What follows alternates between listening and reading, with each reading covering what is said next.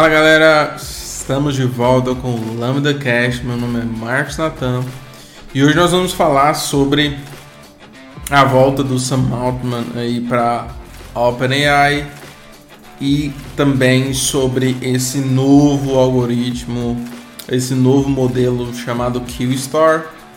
E ninguém sabe se realmente é o nome que a OpenAI está usando ou não, mas é, é o que tem, é o que se tem de informação aí até agora.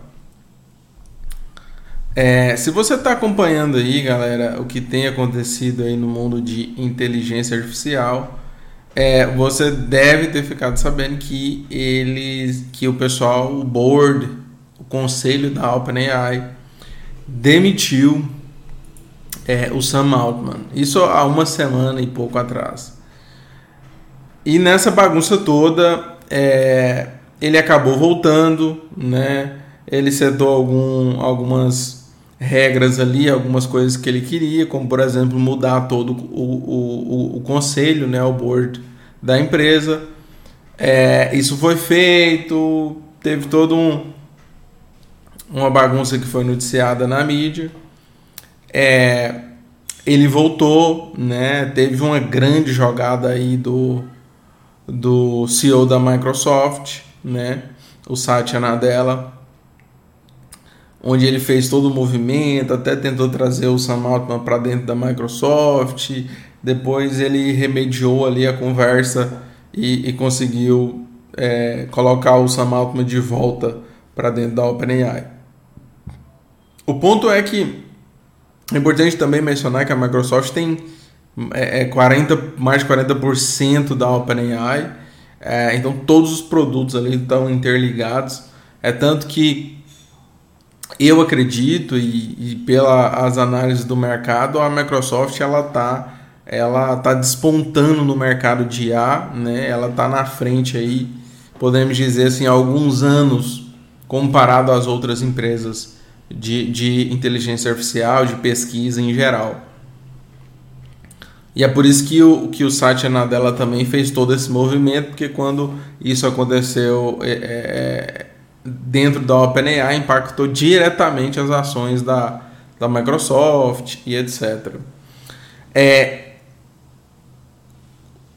existe um burburinho que isso aconteceu um pouco depois, essa demissão do Sam Altman aconteceu um pouco depois é, dele ter comentado que eles depois que, ele, depois que eles anunciaram lá o Dev Day com esse tanto de é, melhorias, novos produtos, etc., é, da OpenAI, o Sam Altman também comentou que tem muito mais por vir, que aquilo ali é só a ponta do, iceberg. E ele comentou numa outra entrevista é, sobre uh, eles terem descoberto né, é, um, novo, um novo nível né, de inteligência artificial. E ele estava lá, ele, ele viu, ele testou o modelo junto. Ele estava na sala, é o que ele comenta. É, e todo mundo ficou é, doido para saber o que, que é isso. Né? E parece que houve um vazamento desse tal modelo chamado Q-Store. É, que é um modelo que pelo que se sabe, ele vai, ele, é, ele vai ser muito bom com cálculos matemáticos, com lógica matemática. E isso, galera, é crucial para a gente alcançar o, o, o, o conceito da, da AGI, né, que é a inteligência artificial geral. É, e esse é o foco da OpenAI, viu, galera? Eles são uma organização focada em trazer a inteligência artificial geral para a humanidade. Esse é o foco deles. A OpenAI nasceu assim, né, sendo uma organização é, sem fins lucrativos, acabou criando essa subsidiária que agora é, é uma LLC, né, que é uma que é que lucra, em resumo. Mas o foco inicial não era esse. É, e talvez por isso de toda essa, essa bagunça, porque parece que a, a organização sem fins lucrativos ela tem poder sobre a subsidiária, que é onde o, o Sam Altman mais atua e etc, né? Ah, mas existe, existe esse burburinho de que essa descoberta desse novo modelo assustou os cientistas internamente na OpenAI. É, e hoje, né, eu venho acompanhando também o William Sutskever, que é o maior cientista de IA hoje no mundo, e ele é o cientista-chefe e cofundador da OpenAI. Ele é um cara mais low profile, então ele não aparece muito, mas ele está em alguns podcasts aí, uh, inclusive um deles é do, do, do Lex Friedman, que eu recomendo.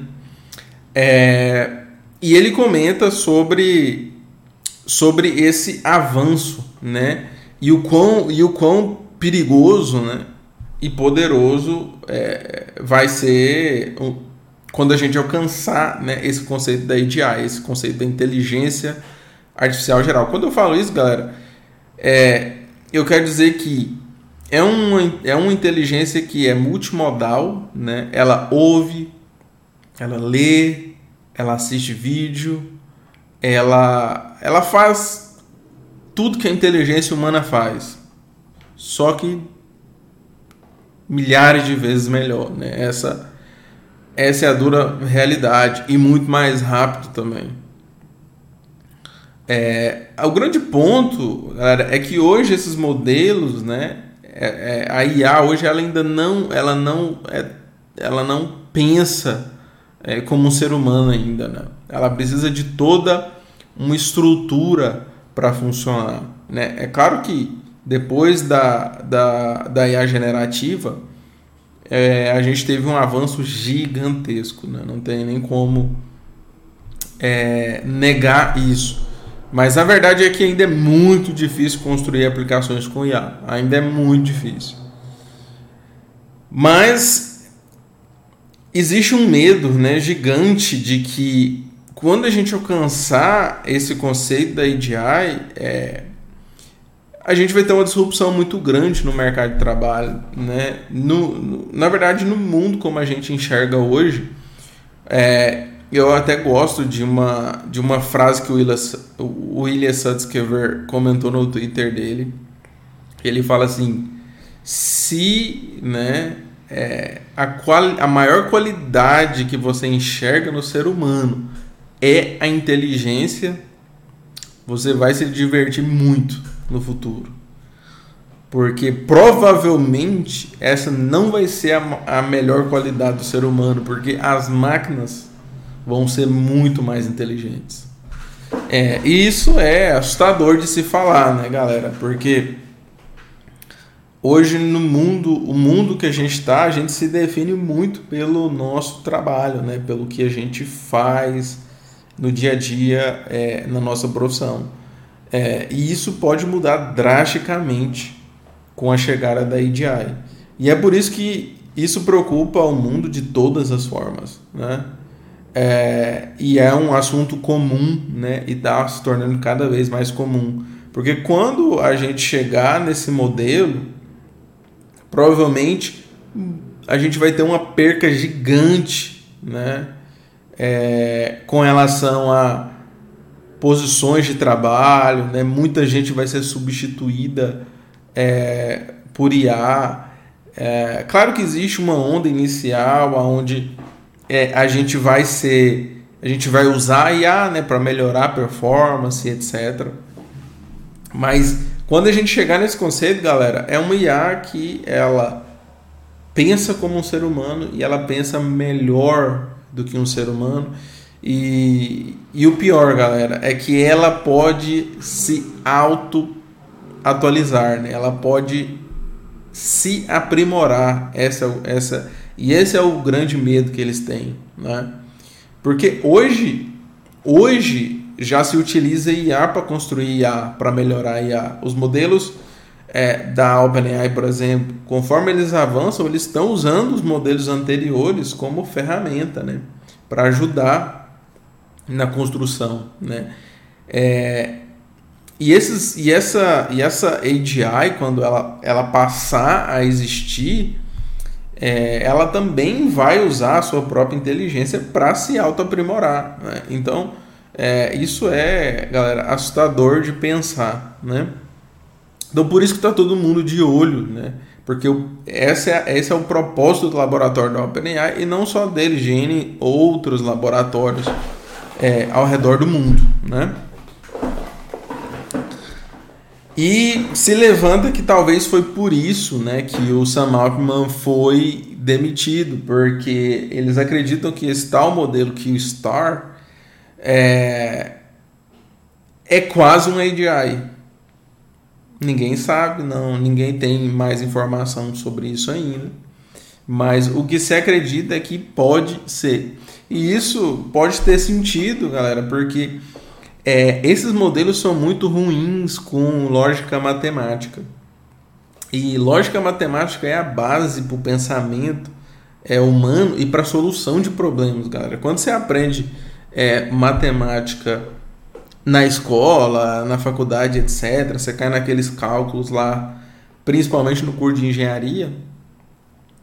É, isso não é por acaso, galera. Não é só para você resolver é, matemática é porque isso ativa né, é, o seu pensamento lógico. Né? Se você fez alguma graduação de, de software e ciência é, de dados, etc., você provavelmente passou por algumas matérias, por exemplo, como lógica de programação. Né?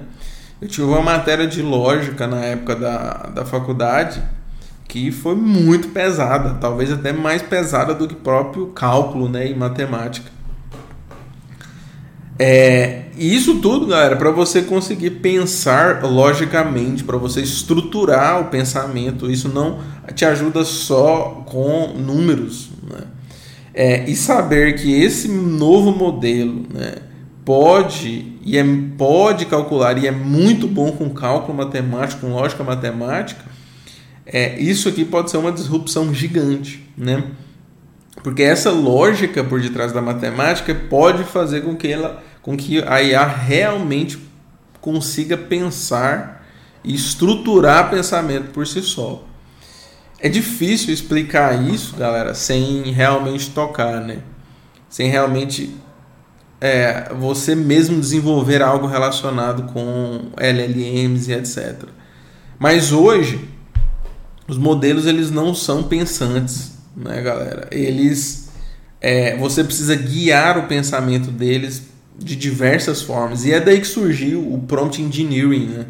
Que são formas de você guiar o pensamento da IA para ela alcançar um melhor resultado, né? Existem várias técnicas dentro do prompt engineering, mas quando a gente alcançar esse conceito de AGI, galera, não vai existir prompt engineering. Prompt engineering morre. Porque a IA ela passa a saber como estruturar o pensamento da melhor forma possível, né? sem precisar de um ser humano ficar guiando é, como ela deve pensar, como ela deve agir, etc. Ela vai saber como escolher as melhores estratégias. Né? E eu estava lendo aqui e acompanhando é, todo esse drama dentro da OpenAI e esse tal modelo Q, Q Store é, vem de um algoritmo chamado Q-Learning e eu quero comentar aqui sobre é, um tweet de um pesquisador chamado Cameron é, onde ele comenta um pouco do que, de como ele enxerga né, que, que nós vamos avançar para esse conceito de AGI. É importante mencionar, é, galera, que esses modelos que a gente tem hoje, a base deles é o completion, né?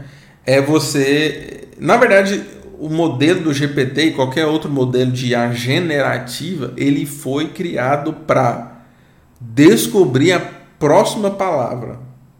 Então, quando você escreve alguma coisa, por exemplo, eu gosto de, ele vai fazer um cálculo estatístico dentro é, do modelo para tentar descobrir qual é a melhor, qual é a palavra perfeita que vai caber é, dentro do modelo ou dentro daquela frase, né, para completar ela.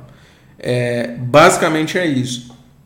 Essa é, a, essa é a base fundamental. Né? E como é que eles fazem isso, galera? Depois vale a pena a gente entrar em como é estruturado um modelo, né? Mas basicamente eles usam né, o que eles chamam de transformer, né, que é um conceito é, é, que é onde, onde é a, a, base fundamental desses modelos. Né? Basicamente, GPT é Generative Pre-trained Transformer, é, é, que vem de né, é um transformador de geração ou generativo pré-treinado. Nada mais é do que isso. Então, basicamente, eles pegam os dados da internet, texto, joga dentro desse modelo. E o Transformer vai pegar esses dados e vai tentar entender a linguagem. Então existe, né? Tem o paper aí da, da Attention is all you need, que nada mais é que atenção é tudo que você precisa, porque foi criado um algoritmo, um algoritmo chamado de, de, uh, de attention, né? self-attention, na verdade, aonde quando você joga esse texto para dentro dos modelos, ele estuda aquele texto, ele estuda o significado das palavras, é, ele estuda o contexto. Por exemplo, se você tem uma palavra no meio de uma frase, como é que ela se relaciona com o início da frase, com o final, com as palavras é, ao lado, com, a, com as palavras ao final, com a palavra no próximo parágrafo e etc. E ela cria parâmetros. É assim que são gerados os parâmetros é, dos modelos. Só que isso, galera, é só a primeira parte né, do treinamento. Depois, é, é, quando você passa por essa primeira fase do treinamento, a única coisa que o modelo sabe fazer, que é a base, é descobrir a próxima palavra. E nem é a próxima palavra, é o próximo token. Porque existe. Os modelos não trabalham com texto, eles trabalham com números. É tudo estatística por detrás dos panos. Então, cada token, cada palavra é um token, cada token é um vetor é, dentro do modelo. E um vetor é um array ou uma matriz de números. E isso constitui toda a estrutura de significado é, dentro do modelo, galera. Isso aqui é a base. Depois disso é que começa efetivamente o treinamento do modelo até ele chegar no ponto que ele consegue seguir instruções, que é o que a gente tem hoje, por exemplo, com o chat GPT. Quando você pede algo para o chat GPT, ele não tenta completar o texto que você mandou. Ele segue a instrução e gera uma resposta. Então isso é fruto de uma camada acima do, do, do, de como esses modelos foram treinados. Então até chegar nesse ponto, galera, que está no chat GPT, existem camadas de treinamentos, né? É, para que esses modelos consigam seguir instruções. O próprio OpenAI tinha um modelo chamado GPT Instruct, que ele é especialista em, em seguir instruções é, em inglês. Ah, então, existem essas camadas e ele passa por esse primeiro treinamento que é o, o, o, o não supervisionado, unsupervised learning, que é onde joga-se dado nele, ele entende o texto.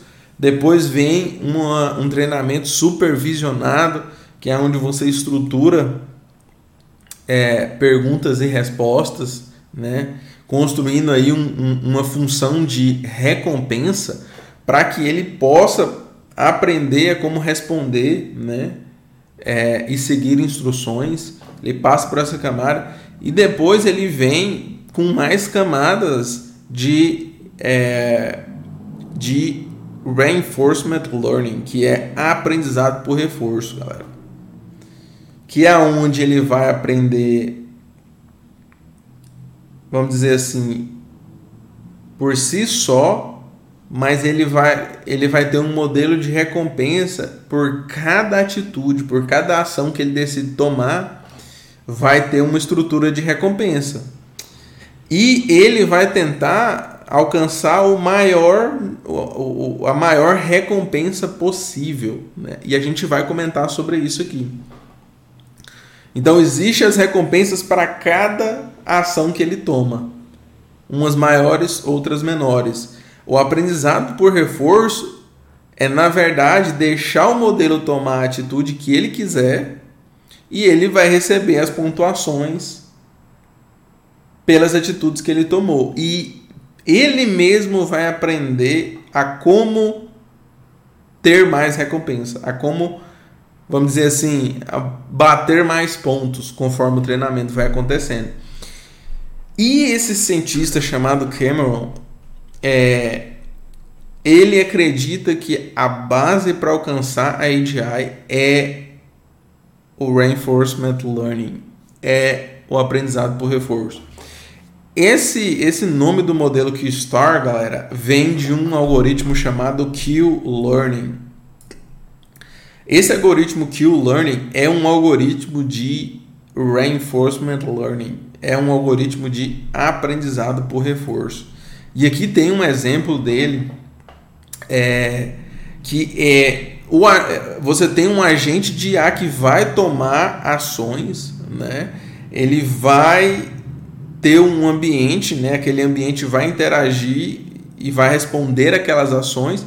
É, ele vai trazer uma observação e depois disso ele vai ter uma avaliação e aquilo ali vai trazer uma recompensa para ele ou não, né? Dependendo da ação que ele tomou.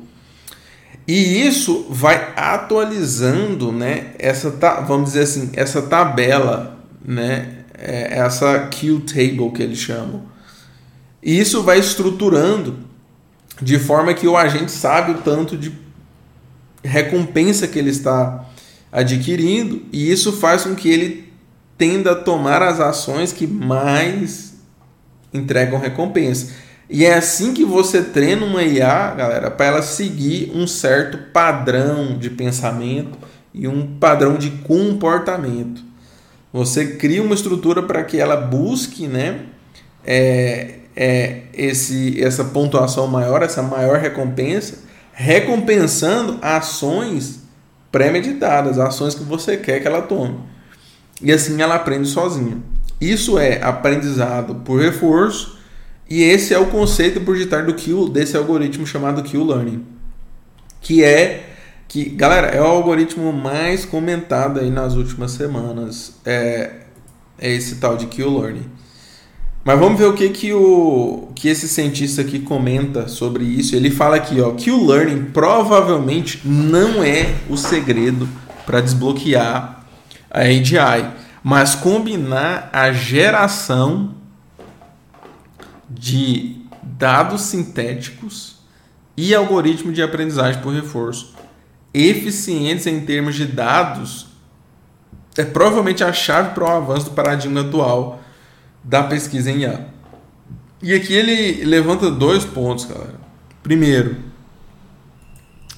é a questão do, de, de aprimorar né, o aprendizado por reforço e a questão dos dados sintéticos. E isso é muito importante, galera, porque hoje é, a gente tem a gente tem aí, ó, eu tenho acompanhado o William Sudskever em alguns podcasts, e ele fala que é, mais de 70%, até mais, dos dados usados para treinar IA são gerados por outras IAs.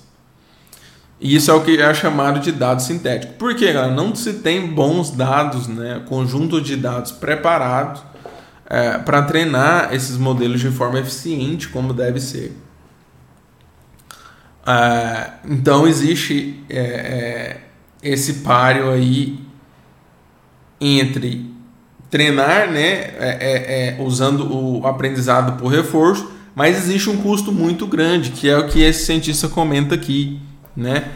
A maioria dos modelos atuais, como por exemplo o Chat GPT, o GPT-4, ele recebe fine tuning usando aprendizado por reforço. Mas esses dados, eles têm que ser preparados por um ser humano. E isso é muito custoso, né? Se você quer evoluir a coisa de forma exponencial mesmo, é muito caro você, você ter um ser humano preparando o, o conjunto de dados. E é isso que eles fazem até hoje. Né? Por exemplo, se você quer fazer um fine tuning, por exemplo, do GPT-4, é, você vai ter que preparar, preparar essa estrutura. Pergunta e a resposta que você quer que o modelo é, siga, pelo menos a estrutura, o tom como deve ser respondido. É, e é assim que você faz um fine tuning de um modelo. E aqui entra diversas vertentes, né? Porque o fine tuning também depende do tamanho do modelo, galera. Por exemplo, a gente comentou lá atrás é, a questão de, do treinamento não supervisionado, que é quando o modelo aprende como, é, como, é, como funciona a linguagem humana, né? basicamente como funciona o inglês. Ele gera parâmetros depois que ele estuda. Né? O tamanho de um modelo depende do tanto de parâmetros que ele gerou. Né? E o fine tuning tenta alterar pequenas partes desses parâmetros para alterar o comportamento do modelo. Então, existem vertentes que acreditam acreditam que se você vai fazer fine tuning de um modelo muito grande, por exemplo, provavelmente vai ser muito difícil mudar o comportamento dele. Por exemplo, o GPT-4, é, que tem mais de 200 bilhões de parâmetros. Provavelmente você vai precisar de muito dado para conseguir mudar, é, fazer um fine tuning para mudar o, o comportamento dele. Então, acredita-se que nos próximos anos vai se usar modelos com menos parâmetros, porque é mais fácil de fazer o fine tuning, é mais fácil de você adaptar o comportamento dele para uma tarefa específica. Então, é, vai depender muito da aplicação que você tá para você decidir qual modelo usar. É, sendo que o GPT-4, galera, é um modelo mais avançado, com certeza, mas é um modelo mais geral também e é o mais difícil é, provavelmente trabalhar aí é, com atividades muito específicas. E aqui ele comenta que, né, uh, vamos ver aqui o que ele fala. Ó, porém, o aprendizado por reforço é ineficiente em termos de dados por natureza e usar humanos para anotar manualmente o conjunto de dados para o fine tuning com, com aprendizado por reforço é muito caro, que é o que a gente comentou. Com isso em mente, o avanço da investigação IA dependerá fortemente de dois objetivos fundamentais, que é o que a gente também comentou previamente. E ele fala aqui: o primeiro, melhorar o desempenho do aprendizado por reforço com menos dados. Isso aqui significa o que, galera? Quando você faz o fine tuning de um modelo, por exemplo, você precisa de no mínimo 100 exemplos, 100 perguntas e 100 respostas. Isso aqui precisa mudar pouquinha coisa do comportamento do modelo. Para realmente ser eficiente, você tem que preparar um, é, um dataset bem maior. E aqui ele fala que se for possível conseguir melhorar o desempenho do aprendizado por reforço com menos dados, quer dizer, cara, se eu não precisar pôr muitos dados dentro do modelo para ele aprender e ele conseguir efetivamente aprender, esse é um passo para conseguir alcançar a, a, o conceito de AGI mais rápido. O segundo é gerar sinteticamente tantos dados de alta qualidade para o aprendizado por reforço quanto possível usando LLMs e conjunto menores de dados anotados manualmente. Então aqui, galera, é, é aquele ponto que a gente que vale a pena comentar também, né? Que a gente está usando IA para gerar dados para treinar outras IAs, né? E aqui ele acredita que se a gente conseguir aprimorar essa estrutura de gerar dados sintéticos de alta qualidade, né? que esse é o desafio, a gente vai conseguir alcançar é, esse conceito de AGI é, mais é, rápido. Galera, por que, que a gente. Por que, que existe toda é, esse, esse comentário né, ao redor do, do conceito de AGI? É porque isso, galera, é muito poderoso no sentido de que quando a gente alcançar esse conceito de AGI, é, o mercado vai mudar drasticamente. Tá? Pensa que vai ser uma inteligência que pensa como ser humano, mas que pensa milhares de vezes mais rápido e melhor. Então isso vai substituir muitas das profissões que a gente tem hoje. É claro que existe uma onda inicial é, aonde a gente vai usar, né, como como uma ferramenta para melhorar a performance, etc. Mas a tendência é que quando a gente alcançar esse conceito de AGI, muitas dessas IAs vão substituir boa parte da mão de obra é, humana, né? Então essa é a preocupação, né? Essa é a preocupação do dos cientistas, né, ao redor do mundo. E claro que existe o desejo de alcançar né, essa tecnologia, mas ao mesmo tempo a preocupação social também com o impacto né, que, que isso vai gerar. Né? Então é importante é, a gente entender e acompanhar esse mercado, galera, por diversos fatores. Né? É, tanto por questões profissionais, mas para entender como né, é, isso vai impactar o mundo como um todo. Né? É claro que existem diversos avanços né, e vai ajudar muito, mas também tem. É, é, isso é muito perigoso em diversas frontes. Né? Do mesmo jeito que a gente pode usar IA para melhorar o mundo, a gente pode usar IA para ajudar a hackear sistema. Né? A gente pode usar IA é, para controlar é, N é, é, sistemas ao redor do mundo. Quem sabe até hackear um, um, uh, um centro aí de, é, de, de mísseis e etc, por exemplo. Então, assim, ninguém sabe. Então,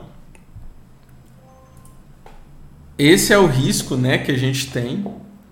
Uh, e, e, vale a pena realmente acompanhar os impactos disso, né? É, e galera, esses modelos eles estão avançando muito rapidamente, né? É, e a base, eu realmente também acredito no que esse cientista comenta, é o aprendizado por reforço. Porque boa parte, né? Por exemplo, os modelos só seguem instruções galera, por causa do aprendizado por reforço. Né? É, toda a estrutura que temos hoje é por causa do aprendizado por reforço. Então, não sei se realmente é, o modelo, o novo modelo da OpenAI vai se chamar aqui o Star ou não, ou vai, ou vai se chamar GPT-5. Vamos acompanhar. É, mas isso aqui, galera, é um, um breve resumo aí do que está rolando no mercado. É, vamos acompanhar o dia a dia e eu quero, eu quero é, é, criar uma série aí para a gente acompanhar também esse mundo voltado para dev, né? Como é que é, é, existem algumas iniciativas aí para tentar criar um, um, desenvolvedor IA, né? Um programador IA, em resumo. É, um projeto querendo substituir os desenvolvedores né, no final da história. É, e, e, quando a gente chegar nesse conceito de AGI, provavelmente isso é, pode se tornar uma realidade, não só para programação, mas para N outras áreas. E é isso aí, galera. Nós vamos ficando por aqui. Se você está curtindo esse tipo de conteúdo, segue a gente aí no podcast. É, se você está acompanhando pelo YouTube, se inscreve no canal. A gente vai trazer muito conteúdo é, sobre tech, sobre IA. É, vamos acompanhar a evolução da IA é, junto aí com a OpenAI, com outras empresas open source. É, e é isso aí, galera. Aguardo vocês no próximo episódio. Tchau, tchau.